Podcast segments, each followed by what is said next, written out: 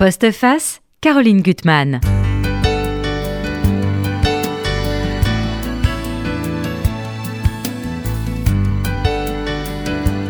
Une rentrée littéraire ressemble un peu à un grand orchestre cacophonique, avec certains instruments qui jouent trop fort et où on est un peu perdu.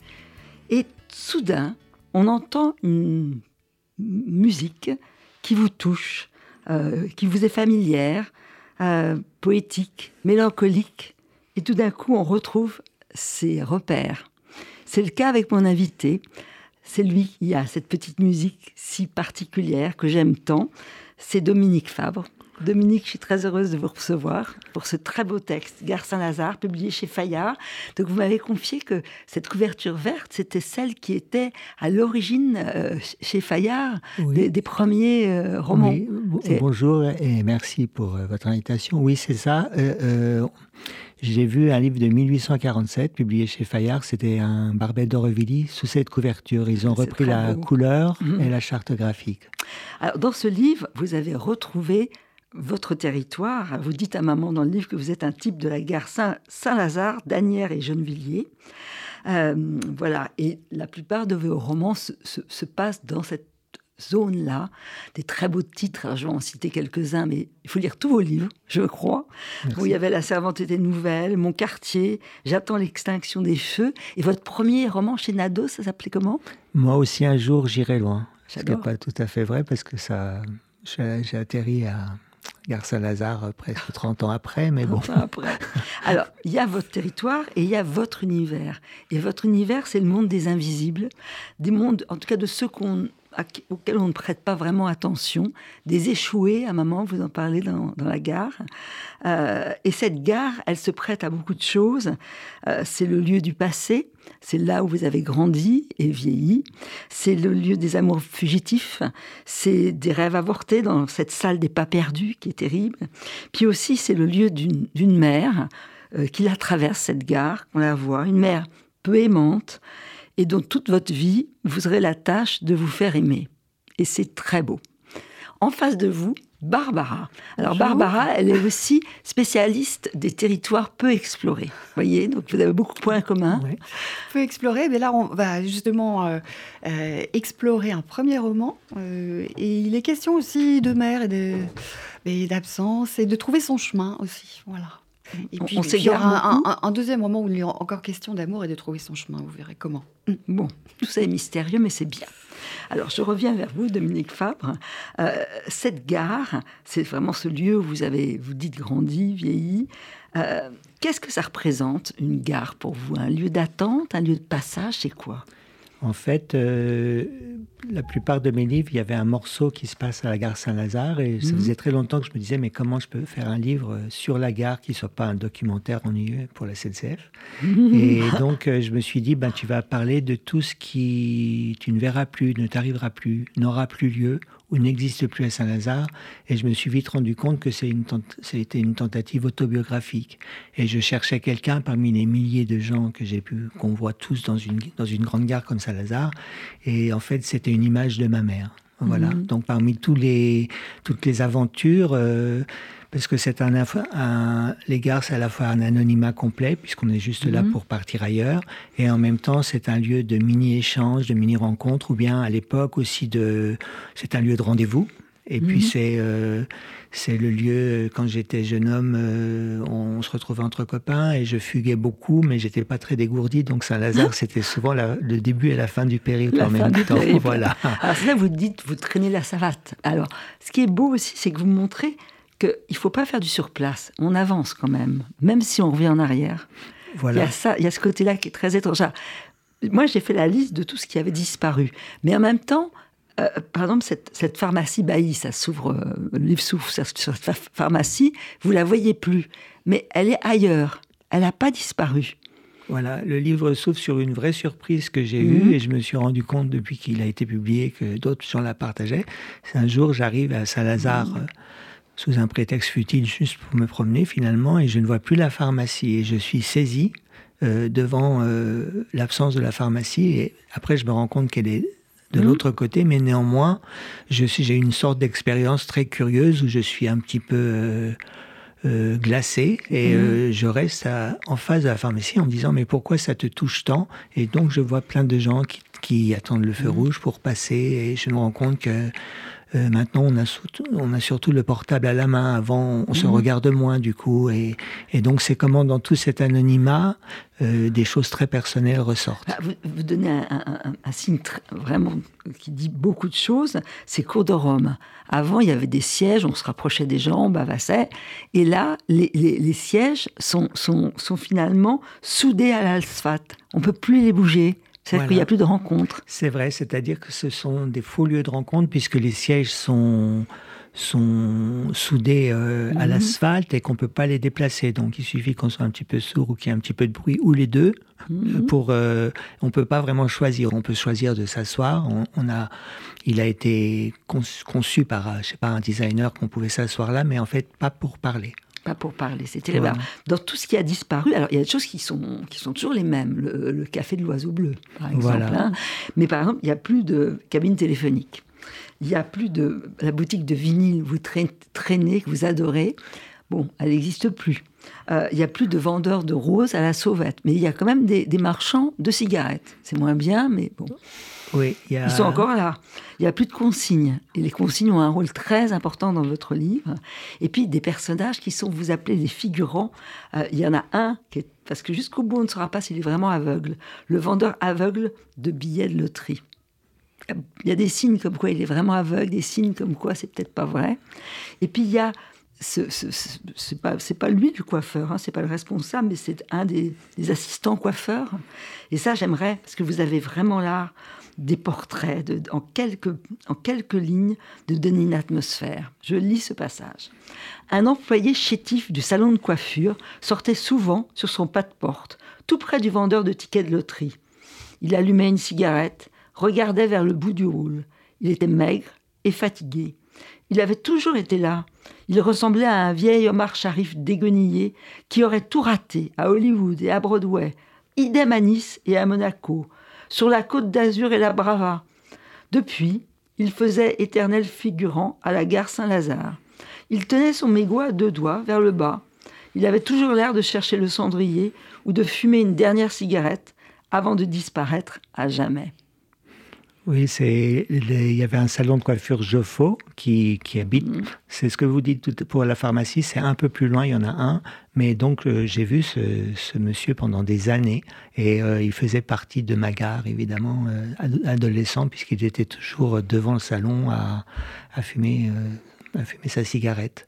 Et figurant, pourquoi? Parce que je, je m'imagine, ce que je crois que je m'imaginais, c'est qu'il devait avoir une connaissance encyclopédique de ce qui se passait dans la gare, puisqu'il Mhm. était toujours là et pas toujours très occupé. Et donc, euh, voilà, c'est un personnage hein, devenu un être de papier que j'aime bien. Oui, j'aime bien. Mais vous avez tout capté. Vous avez vraiment un art de l'observation, de capter les passants. Les... Alors, il y a aussi ce qui m'a beaucoup aimé dans le livre, il y a ce côté, finalement, petit malfrat des années 80. Il y en a plusieurs qui vont revenir. Il y a un type que vous allez voir entre deux gendarmes, euh, c'est pathétique, et vous imaginez finalement que c'est c'est des types qui ont tout raté. C'est pas des grands bandits, c'est des tout petits bandits. Alors vous dites, voilà, il a loupé euh, euh, son entrée au guichet de la Société Générale, il a foiré lamentablement son braquage au Crédit Lyonnais, il n'a jamais pu ouvrir un coffre à temps, euh, parce que l'alarme s'est déclenchée. Donc c'est une série de ratages. Oui, ben en fait, je me suis dit quand même un, détenu euh, qu'on transporte en train qui n'a même pas le droit à l'honneur d'un fourgon de police, c'est quand même pas la grande réussite. Et c'est vrai que c'est un monsieur que j'ai vu euh, qui euh, avait, euh, qui était menotté, entouré de deux de deux gendarmes et il y en avait un derrière qui portait très dignement un attaché-caisse. J'avais, je devais avoir 14 ans et ça m'a énormément marqué parce que c'était le contraire de l'héroïsme de Robin des Bois. C'était vraiment, euh, c'était minable quoi. Enfin, C'était voilà. minable. Ben, Il y a beaucoup. Voilà. Alors, Il y, a- il y a votre enfance aussi. Il y a ce copain euh, euh, en CM1. Et là aussi, c'est terrible. À l'école, il va avoir la visite de son père Voilà. qui est. Voilà, c'est-à-dire que ça, ça résonne dans ma biographie parce que j'avais euh, à la montagne, j'étais en famille d'accueil là-bas, un copain de ses mains où les gendarmes euh, emmènent son père euh, pour le voir avant de l'envoyer en prison. Et moi-même, ayant été enfant de détenu, Mhm. je me suis rendu compte qu'évidemment ça résonnait, ça résonnait dans ma vie. Évidemment, c'était des, des choses qui m'ont beaucoup marqué, des images que, qui sont dont j'ai l'impression, sans doute fausse, que je pourrais les redessiner euh, parfaitement si hmm. je savais dessiner. Vous avez votre copain, qui est aussi qui est un personnage extraordinaire, Crobar, euh, qui, avec qui vous faites un peu des coups foireux, enfin pas méchants, qui a beaucoup d'imagination, qui imagine même une crèche dans les consignes. Enfin, qu'on pourrait faire des petites lits douillets, il les dessine voilà. dans les consignes. Alors, c'est une idée un peu avant-gardiste parce qu'il y aura après une crèche. Oui, maintenant il y a une crèche rue d'Amsterdam qui s'appelle Les Petits Trains.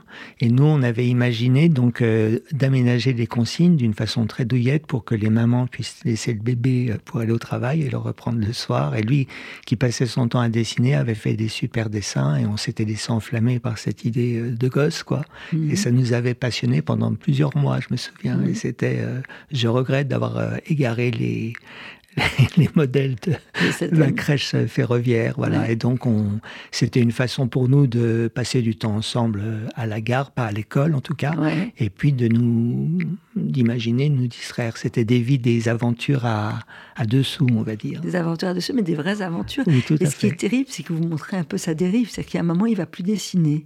Et on ne sait pas pourquoi.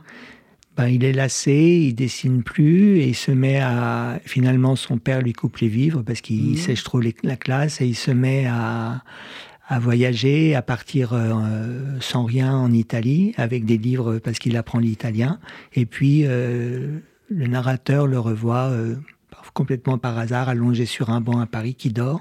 Et donc, mm. il a un peu perdu le fil de sa vie et il lui faudra plusieurs années pour euh, reprendre pied dans une société à peu près euh, normalisée. Normal. Vous avez une formule, je trouve, très belle sur justement ce que vous, vous appelez les échoués.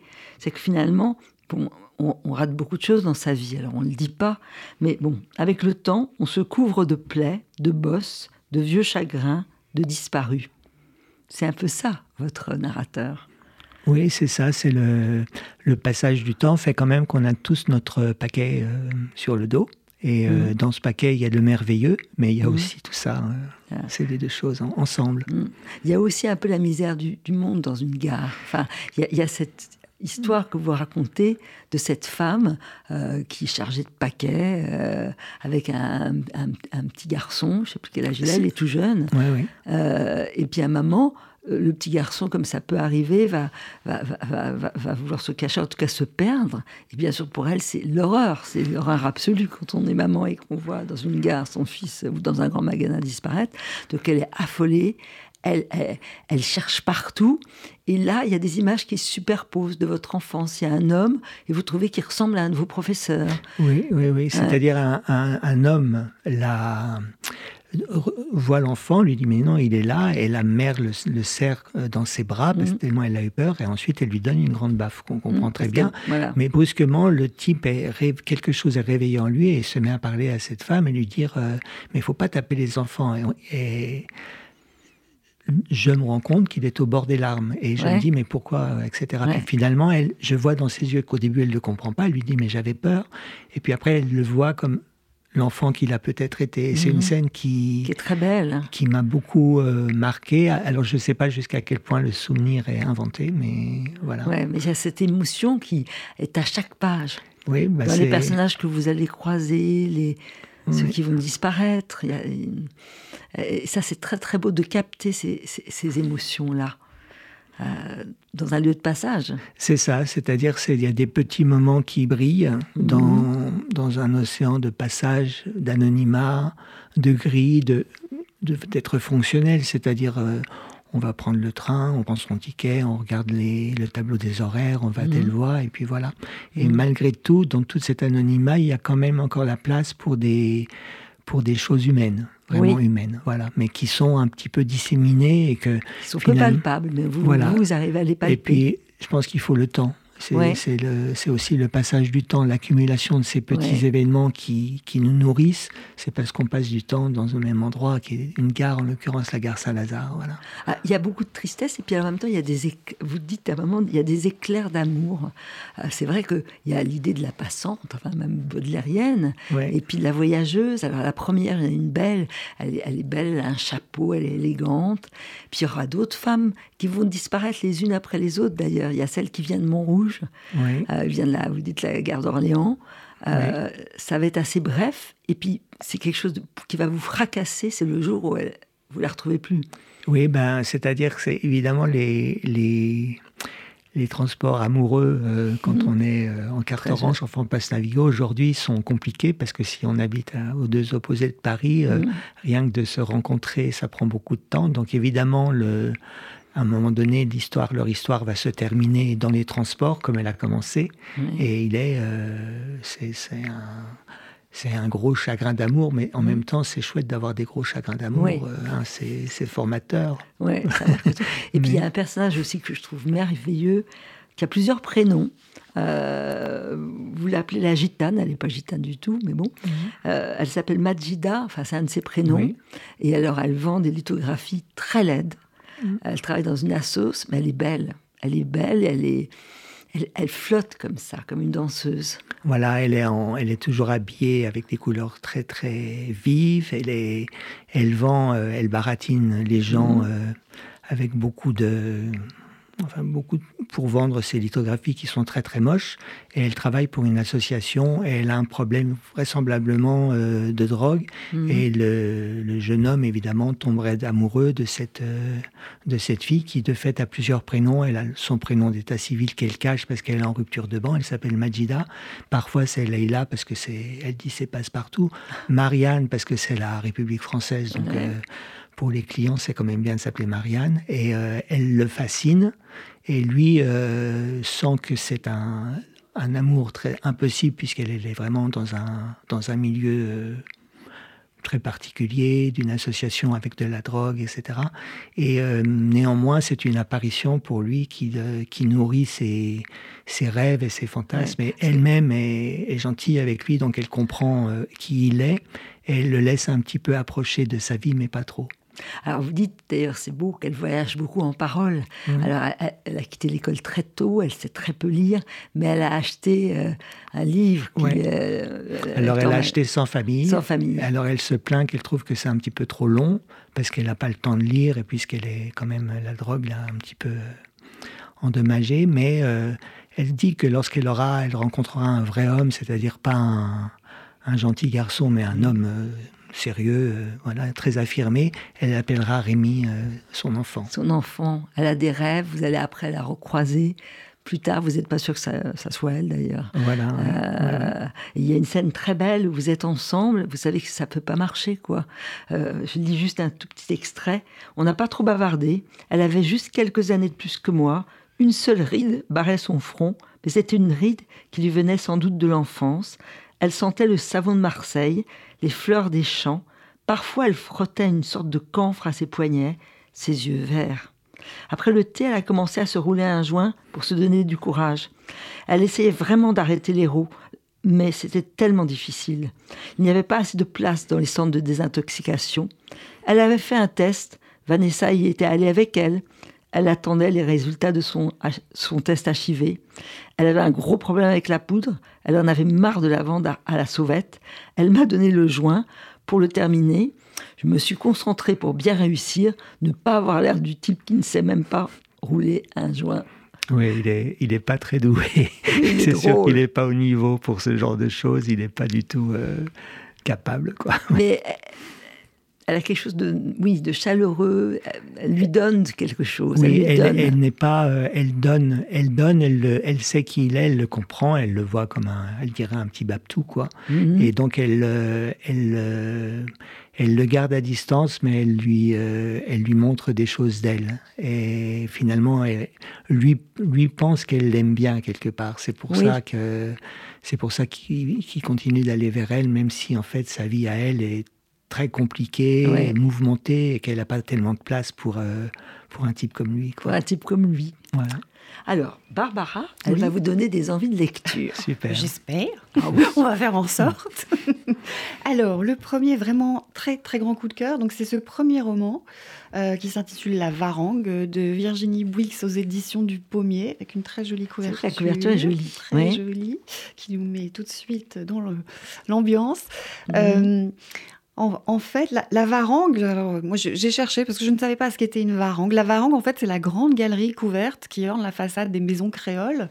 Euh, la terrasse protégée, en fait, depuis laquelle on peut contempler le jardin. Car au cœur du, roman, il y a une maison et un jardin fabuleux mhm. euh, qui ont été construits euh, dans les années 1850-1860 à La Réunion par un botaniste tombé fou amoureux. Mhm. Et alors, pour son aimé, euh, François Lyoté, le botaniste, en fait, voulait la plus belle maison de l'océan Indien, un bijou euh, d'architecture créole, euh, serti dans un jardin ornemental fabuleux où il avait rassemblé, en fait, les 10 000 espèces qu'il avait collectées au fil de ses expéditions et qui mhm. figuraient dans, dans son herbier. Mais malheureusement, les travaux à peine finis, notre botaniste amoureux disparaît en mer. Et ah. donc, le domaine est abandonné. des paysans, des, villageois essaient de de s'y installer, mais ils déguerpissent très vite. Euh, il y a des choses étranges qui se passent sur le domaine de Lyoté, euh, au point qu'on en vient à dire que le domaine est hanté. Euh, et donc, quand, quand, démarre le roman, en fait, il ne reste plus rien de la maison et du jardin de Lyoté. Euh, à part un tableau peint par le botaniste dont a hérité Yoko et dont mhm. Andrea possède une copie. Alors, Yoko et Andrea se connaissent pas du tout. Ils vivent à des milliers de kilomètres l'un de l'autre. Elle est à la Réunion, lui euh, navigue entre Paris et, la côte atlantique. A priori, rien ne les relie, si ce n'est le fait qu'ils ont tous les deux perdu leur mère et mhm. qu'ils ont tous les deux, curieusement, pris l'habitude aux heures de mélancolie, mhm. de se plonger dans la contemplation du tableau, au point de plonger littéralement dans le tableau, d'entrer dans le tableau. Je vous lis. Oublions le bruit des couvercles de poubelles qui retombent et les voix joyeuses résonnant dans la cour de son immeuble parisien.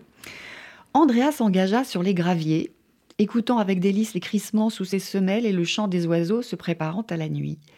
Cela faisait deux semaines au moins qu'il n'était pas venu, et à chacun de ses pas, le calme du lieu prenait un peu plus possession de lui. Ce n'était que lorsqu'il pénétrait dans la maison, au bout de l'allée, qu'il revivait son enfance trop courte, et il espérait encore, malgré les années, retrouver sa mère, en raviver un peu plus le souvenir pour l'inscrire enfin dans sa vie d'adulte. Mais il n'y avait jamais personne, ni dans la maison, ni dans le jardin. Ce soir-là, pourtant, alors que le ciel s'assombrissait et que le vent se levait, faisant s'entrechoquer les palmes dans un délicat concert, Andrea aperçut la silhouette d'une jeune fille brune, aux pieds nus, qui, venant de la limite gauche du cadre, courait se réfugier sous la varangue. Mmh. Voilà, un tableau magique. Ah, c'est beau. Un, tableau magique, et c'est un livre magique, en fait, euh, où il est question de l'absence, où il est question du deuil euh, qu'il faut faire pour, euh, pour revenir à la vie, pour euh, se colter à nouveau à la réalité. Il y est question aussi de la nature, de la nature qu'on malmène, la nature qui se révolte. Et il y est question surtout de l'art de l'art qui, dans un monde qui s'écroule, est un peu comme une varangue.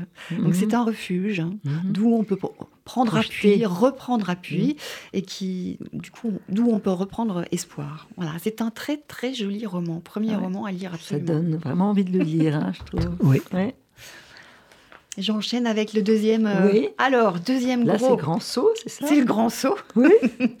deuxième grand coup de cœur, c'est un très jeune garçon d'honneur de Savion Librecht aux éditions Mercure de France. Donc là, on est en Israël. Mhm. C'est samedi soir. Euh, et Misha, qui a 9 ans, ne comprend absolument pas ce qui se passe autour de lui. Hein euh, comme tous les samedis soirs, la famille est réunie autour du grand-père. Mais on a sorti la grande nappe. On a sorti la nappe en velours brodée de, plumes de pan, la, la nappe qui sert dans les grandes occasions et l'oncle Mordecai, qui est toujours absent, qui habituellement était absent, est venu spécialement de Jérusalem. Mmh. Dans le salon, il y a une invitée une drôle d'invité euh, que la famille euh, observe, scrute, euh, sans aucune retenue, sans se priver non plus de faire des commentaires peu amènes, comme si mmh. elle n'entendait, ne voyait rien, comme si elle n'était pas là. Alors cette jeune fille, elle est calée fond du canapé. Euh, elle a les cheveux mouillés par la pluie, qu'elle a plaqué un peu maladroitement sur son front. Elle porte des, des, verres à double foyer qui, ont, qui font des, mmh. yeux énormes, immenses. Et puis, euh, Micha l'a remarqué, en fait, euh, elle boite aussi. Elle boite mmh. légèrement. Et pourtant, elle reste imperturbable. Elle, mmh. elle, elle, elle, elle-même souveraine. Elle a, sur son visage, il y a une expression de, une expression de triomphe, quasiment comme si c'était elle, curieusement, qui euh, menait la danse, qui euh, menait le jeu et qui tirait mmh. les ficelles. Alors, Micha, euh, Micha est fasciné. En même temps, il est mortifié, il, a honte pour sa famille, hein, de, son attitude de ses oncles, de ses tantes. Et donc, euh, il, va vers, vers cette jeune fille à qui il tend mmh. une coupe d'amande. Et aussitôt, entre euh, la jeune fille qui s'appelle Adela et Micha, il y a un, lien qui, qui, mmh. se noue, quelque chose, une complicité qui se noue. Euh, et, alors que, la mère de Micha, en fait, refuse de lui dire euh, pourquoi, pourquoi elle est là, euh, euh, qui elle est exactement, en fait, il finit par comprendre assez vite que la famille a décidé de marier coûte que coûte. Mmh.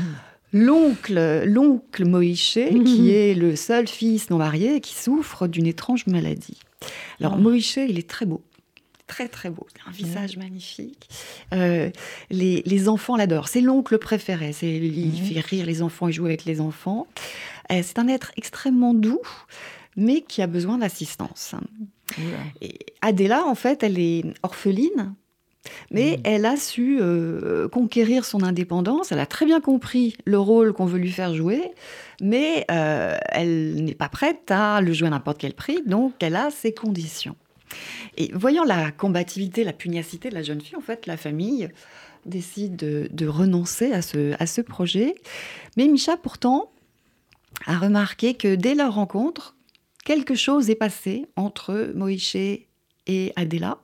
Mhm. Euh, il y a une entente, hein. une entente entre eux, une entente secrète, une entente, une entente unique, euh, exceptionnelle, euh, une entente qu'il va travailler à conforter en devenant en fait leur, euh, leur, intermédiaire. Hein. Mmh. Et donc quelques mois plus tard, le mariage est célébré et euh, Micha en fait est, le, le garçon d'honneur choisi par, par Adela. 25 ans se passent. Comment? Ça va peut-être pas se passer si bien. Ah, mais il ne faut rien dire. Mais, en tout cas, 25 ans plus tard, Micha, qui est parti peu de temps après les noces et qui vit aux États-Unis mmh. avec euh, ses parents, qui ont coupé les ponts avec la famille euh, en Israël, reçoit un, message d'Adela, dont il n'avait plus aucune nouvelle, et Adela l'invite à venir. Et là, à son arrivée, deuxième surprise, il tombe sur une femme magnifique. Une mhm. femme qui ne porte plus de lunettes, qui ne boite plus. Une femme extrêmement élégante, hein, sûre d'elle, qui a la tête euh, d'une entreprise, une, boutique de, couture extrêmement luxueuse. Alors, mhm. Que s'est-il passé? Pourquoi Adela a demandé à voir Micha Voilà, c'est ce que je vous laisse découvrir. Bon. C'est un, roman qui est faut qu'on en trouve la porte. voilà. C'est ça, pour en savoir plus.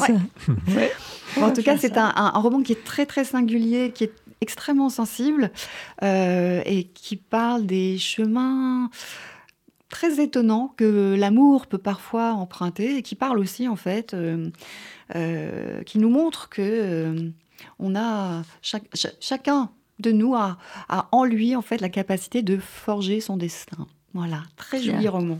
Forger son destin. Mmh, forger son destin. Que ça, Voir le forcer. on, va, on va revenir avec vous, Dominique Fabre, alors cette fois sur le territoire de l'enfance, dans cette gare Saint-Lazare, parce que c'est quand même un livre sur l'enfance, mère, enfin, sur beaucoup de choses. Et vous dites, alors ça n'existe plus, ces cars qui arrivaient, euh, place d'Amsterdam, ces cars scolaires. Vous arriviez, vous, parce que vous étiez en pension, et vous arriviez, Gare Saint-Lazare, vous le dites, alors c'était l'expression de votre mère, je crois, la boule au ventre. Ça veut dire ce que ça veut dire, la boule au ventre. Ben, L'enfant arrive euh, en car à cour d'Amsterdam qui n'existe plus, qui était une cour euh, pour les cars, en fait, à la rue mhm. d'Amsterdam. Et évidemment, euh, il a forcément oublié une chaussette, ou bien il a un carnet de notes et il a mhm. sans doute des remarques. Mhm. Et puis euh, au niveau de l'hygiène, il n'a pas été top top peut-être. Donc tout ça va, il va y avoir, euh, ils se sont scrutés. Euh, et donc il, dans le, il rentre dans le car et il commence à s'inquiéter. Voilà, mhm. et, généralement, ça se passe pas toujours très bien quand il arrive euh, sur le coup des midis euh, le samedi. Ouais, c'est un week-end qui est très court et qui est difficile. Ouais. Euh, alors, la mère, vous, en faites plusieurs portraits. bon, on voit une femme qui a été divorcée, a divorcé à 22 ans, qui a voulu apprendre à devenir, à devenir secrétaire en prenant des cours de sténo et qui se bat pour, pour aller ailleurs. Elle rêve d'un ailleurs.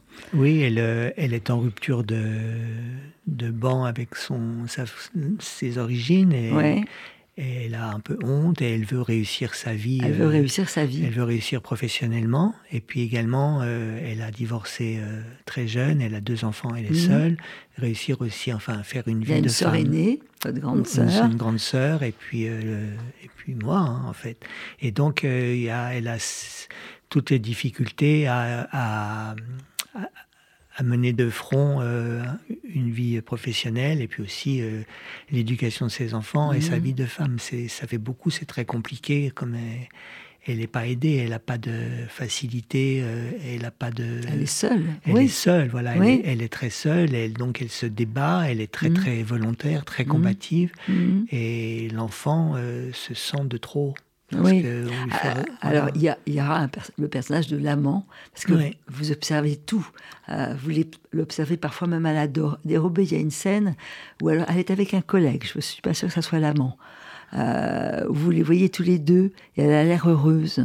Oui, alors c'est c'est après ça. C'est après. c'est beau cette scène voilà, euh, le, narrateur il a 18 ans et, il, la voit dans la gare, elle est très bien habillée et elle a l'air épanouie. Elle a l'air heureuse, épanouie, elle parle et ils se rencontrent. Euh, elle va dans un café alors qu'elle y va jamais évidemment mm. et là elle s'assied, elle parle avec un, un type et elle est souriante, elle a l'air épanouie, elle a l'air comme une. Euh, voilà, comme. Il ne l'a jamais vue comme ça. Et donc, il est heureux parce qu'il se dit qu'elle a connu ça, enfin, qu'elle connaît ça, connu ça. Elle connaît ça dans sa vie. Oui, il la voit beaucoup lire. Ça aussi, elle, a une soif de lecture. Alors, livre de l'époque, c'est François Sagan, c'est Romain Gary, c'est mille livres, mais elle, a une soif d'aller de, ailleurs. Oui, je lui dois beaucoup, je crois, la passion de la lecture parce que c'est elle. Elle lisait énormément et donc euh, euh, elle n'aimait pas trop que je lise les livres qu'elle lisait, je crois, parce que c'était ses livres à elle. Mhm. Mais néanmoins, je les lisais et je crois que je lui dois euh, ce goût de la lecture que j'ai eu très tôt. Alors, l'amant, dont vous parlez très bien, c'est quelqu'un d'hostile malgré tout parce que vous le gênez. Alors, il a des tics terribles. Il n'aime que les yeux bleus. Oui, il est, il est complètement bizarre pour l'enfant. Il est horrible, c'est-à-dire il, a des propos incohérents. Enfin, sur, les races européennes, on sait pas très bien ce que ça veut dire. Euh, les races européennes, c'est les yeux bleus qui sont plus intelligents quand même que les sourcils euh, qui se rapprochent l'un de l'autre. Et puis euh, l'importance des mathématiques avec un des gamins qui ramènent jamais plus haut que le 5 sur 20, c'est difficile. Donc, euh, euh, et puis euh, un autre monde qui est très très éloigné, mais qui n'est pas accueillant, qui est très hostile, qui est le mmh. monde d'une quelque part le monde à quoi aspirerait sa mère parce que c'est un c'est un type aisé qui a une grosse voiture, qui a une grosse voiture, qui a fait des, des, études dans une école de commerce, qui a réussi et donc et alors l'enfant sent très bien cette impossibilité où est l'homme à la fois de d'être à l'aise dans son, dans son projet avec la mère, avec sa mère, et en mhm. même temps de, de son d'en partir. Enfin, c'est très compliqué pour lui et il sent tout.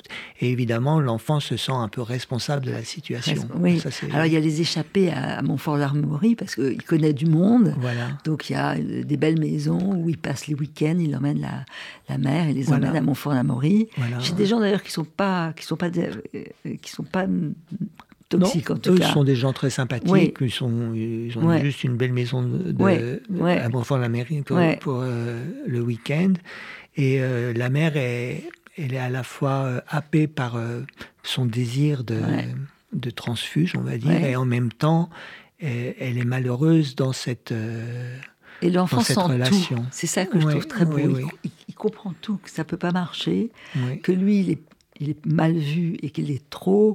Il y a même euh, une atmosphère, il dit c'est pourri avec la grande sœur. Euh, il y a, il y a une y a atmosphère incestueuse, bien Voilà, sûr. Oui, oui, tout incestueuse. à fait. Euh, dont la mère et dont la sœur ne se rend pas compte nécessairement. Enfin, euh, en tout cas, lui, il voit vraiment.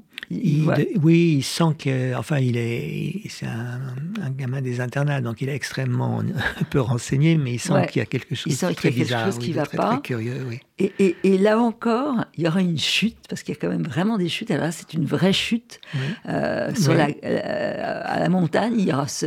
Alors ça, ils en rêvent, euh, lui et sa sœur, de partir à la montagne. Grâce à lui, c'est la première fois. Ils sont emmitouflés avec tout leur attirail. Et lui, il va faire la chute, en fait, qu'il mérite. qu'il mérite. Voilà, il est, il est- Soyons francs, parce qu'il est vraiment abject. Et, et, et, et, et- et, voilà, il, il sera plus le même. Et c'est fini. Voilà, c'est fini parce qu'en fait, euh, ils arrivent trop tard pour aller skier, parce qu'il faut louer les skis, etc. Donc, ils, ils proposent d'aller à la patinoire avec euh, la sœur, et à la patinoire, il chausse les patins, et hop, il tombe, et il fait une très mauvaise chute, il se casse le fémur, ce qui n'est pas drôle en soi, mais, qui évidemment marque la fin de, Ouais. de l'histoire. euh, Et qui pourra partir. voilà, c'est ça, oui. Il sera marqué toute sa vie, parce que là encore, vous le reverrez des Voilà. années plus tard, Oui. et vous vous dites, voilà, il s'est pas raté. Et il s'était vraiment pas raté, puisque des Il années plus toujours, tard, il boite toujours. il boitait, il avait toujours la même, le même regard euh, euh, bleu et haineux. Mmh. haineux, c'est à terrible. mon égard, oui. Ouais. Et donc le personnage de qui est quand même le personnage clé du livre, donc cette femme qui traverse la gare que vous voyez à plusieurs moments, parce que votre mère elle est, elle est secrétaire pas loin. Euh, oui, elle, là- est- elle est, donc elle, elle habite en Agnières et donc elle prend le train tous les jours Mhm. pour aller travailler dans le quartier de l'Europe. Le Dans bureau de change de, de rue, mais c'est toujours dans les mêmes rues du quartier de l'Europe, oui. Mhm. Et donc, euh, parmi toutes ces, tous ces anonymes que j'ai vus dans le train, il y avait aussi euh, ma mère. Et je, parfois, je soupçonne de retourner euh, là-bas comme si je pouvais encore la voir, ce qui est évidemment impossible. Ouais. Elle n'est plus.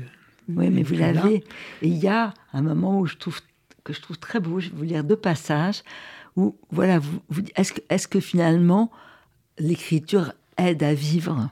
Et là, vous, vous écrivez raconter. Raconter ne fait pas bouger les choses. Raconter ne change rien à ce qui a été raconté. Mais pourtant, euh, c'est mieux que rien. Raconter permet sans doute de raconter encore et de se souvenir un peu mieux, un peu moins loin, un peu moins embrouillé.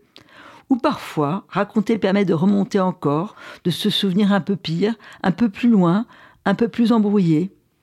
À la gare Saint-Lazare, un nombre extraordinaire de personnes passent, mais bien sûr chacune est unique, qui rentre chez elle dans sa banlieue.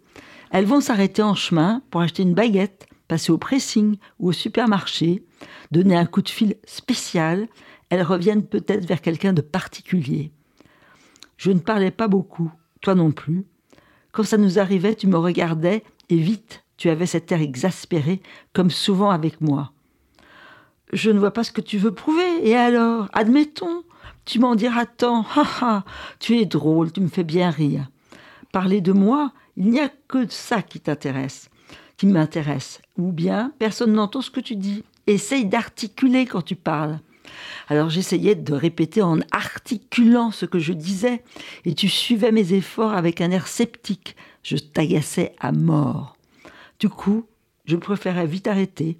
Je t'ai agacé toute ma vie. J'étais né agaçant, je crois, comme on est bègue, ou gros, ou bête, ou je ne sais quoi. C'est terrible savoir ce sentiment.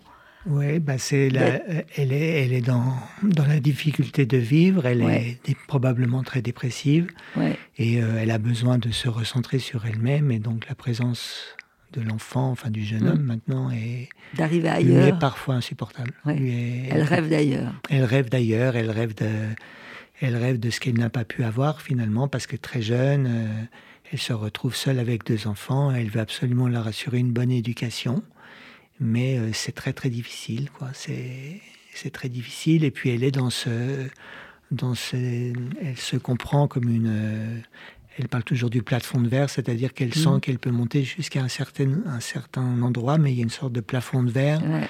invisible, mais à quoi elle, Qui se, à quoi elle, se, elle se, se cogne, quoi, finalement. Et dans ce plafond de verre, l'enfant imagine qu'il fait partie du, du problème, Du problème. bien sûr. Est-ce que vous avez commencé à écrire euh, petit? J'ai de noter dans votre tête au moins tout ça? Non, c'est vraiment des choses qui sont. J'ai l'impression que c'est pas un millefeuille, c'est un dix mille feuilles. La mémoire, il y a certaines couches. Les plus anciennes sont d'une netteté absolue. Mhm. Euh, et ça en fait partie. Ouais. Et puis, euh, en fait, euh, c'est aussi un livre d'hommage hein, à une femme que j'ai beaucoup aimée, et qui était ma maman. hein. Oui. Et, et je, maintenant, avec le recul, je pense que je comprends mieux certaines choses. Par exemple, euh, le fait qu'elle était si euh, énervée finalement de ma présence. Euh, pour un enfant, c'est un truc. euh, Terrible, bien sûr. voilà, donc avec les, les pouvoirs magiques de l'enfance, on croit qu'on peut réparer les gens, mais en fait, on peut pas réparer les On gens. peut pas réparer. Voilà, ils peuvent se réparer eux-mêmes s'ils le peuvent. Mhm. Et euh, donc, j'ai des images très, très, très, très, très nettes que Mhm. je garde. Et je pense que, en effet, peut-être que d'écrire, ça fait qu'on a, on est Mhm. dans une pratique où euh, les choses reviennent. Là, les choses sont écrites déjà. Voilà, de très loin. Elles et- s'installent quelque part. Voilà, oui, oui. Elles existent à un moment. C'est Mais c'est un livre de, c'est un livre d'hommage. En fait, je sais pas, je voulais que, que parmi tous les milliers de passagers de la gare, il y ait ma maman quelque Ouais. part, euh, comme une très jolie femme qui Mhm. qui va rencontrer quelqu'un qui a l'air très épanouie, très heureuse, qui s'est très bien habillée. Mhm. Ça me faisait plaisir pour elle, quoi, même si ça n'a pas beaucoup de sens en soi. Que non, elle c'est important parce que soit je par- trouve que le lecteur la comprend. Voilà, qu'elle Oh. soit, euh, qu'elle soit euh, rendue à une sorte de, de, de dignité, de beauté. Oui, mais ça, vous avez réussi. Et alors en même temps, il y a bon, des moments d'humeur, parce qu'elle ne peut pas tout contrôler, elle ne peut pas contrôler comme elle voudrait son existence et l'amener où elle voudrait. Voilà, c'est ça. Donc ça elle, retombe est, sur vous. elle est en guerre avec, euh, avec la vie finalement, et puis Mm. euh, elle ne peut pas tout réussir. Elle Elle ne peut peut pas. tout réussir, c'est trop dur. Est-ce que dans l'écriture, euh, dans le monde, vous avez eu un très beau papier de Fabrice Gabriel, vous avez eu d'ailleurs plein d'autres très beaux papiers, mais c'est vrai que Fabrice Gabriel a une grande finesse pour, euh, comme lecteur, je trouve vraiment. Et alors, il vous fait une gé- généalogie d'écrivains, euh, Simenon, euh, euh, Henri Calais, Emmanuel Bove. Vous vous vous sentez rattaché à une lignée d'écrivains? Alors, j'ai l'impression que j'aime beaucoup euh, Bove, Calais, Simon, Calafert et beaucoup d'autres Mhm. euh, parce que j'aime bien lire. Et en fait, à, mon insu, je, je me sens plus euh, en, en- comment dire, en, en relation avec des écrivains comme ceux-ci que- qu'avec d'autres. Je peux admirer Mhm. les livres, mais ça me parle moins. C'est moins mon, Mhm. c'est moins mon, c'est moins ma cam, on va dire. Je sais pas comment. Mais euh, c'est vrai que la force de, de- de vos livres, et ce livre en particulier, hein, donc publié chez Fayard, Gare Saint-Lazare, c'est que vous êtes poreux au monde et, et que vous nous rendez les choses familières. C'est qu'on a l'impression qu'on est dans votre euh, univers, dans votre regard. Il y a D'ailleurs, il, y a- il y a la géographie des, des- des allées et venues euh, amoureuses et de la vie. Il y a une carte qui est d'ailleurs très amusante à la fin. Où on voit tout ce qu'il y a autour de la gare Saint- Saint-Lazare. Et c'est vrai que c'est ces choses minuscules quoi, de la vie, de nos vies, elles sont universelles, c'est qu'on se les approprie. Ça, je trouve que c'est vraiment votre, euh, votre don, quoi, de, Ah, de voir des choses qu'on ne regarde pas. Voilà, qu'on ne voit un peu, je trouve c'est un peu le, le merveilleux Mhm. à quoi euh, on, on est confronté pour peu qu'on Qu'on sache regarder, qu'on le regarde. ouais. qu'on le regarde. Oui. Bon, ben, Barbara, je vous laisse me rappeler Alors, les titres de vos les livres. titres. de. Alors, le merveilleux premier roman de Virginie Bouix, La Varangue, aux éditions du Pommier. Avec ce tableau mystérieux. Oui, le tableau mystérieux, magique. Euh, et puis, le très euh, original euh, et, et- et touchant euh, roman de Savion Librecht, Un très jeune garçon d'honneur au Mercure de France. Voilà. Il y a quand même le monde des fantômes, au fond, entre Oui. beaucoup de choses. hein. Oui. Les Oui, fantômes, c'est ce là qu'on aussi, porte dans, en dans soi. la Varangue, on a aussi deux, deux personnages qui, qui, qui rentrent dans ce tableau pour retrouver leur mère. Ouais. comme, comme vous, la gare Saint-Lazare. euh, Ouais. C'est beau. hein, c'est comme Ouais, les tableaux, tout, vous savez, les, les jeux qu'on avait où tout d'un coup il y a des personnages qui apparaissent. tout à fait. Oui, c'est un peu tout à ça, ouais, votre tout à livre. fait, complètement. Ben, merci, merci mille fois Merci hein, pour beaucoup, ce Karen. très beau Merci. texte. Et merci à tous les deux.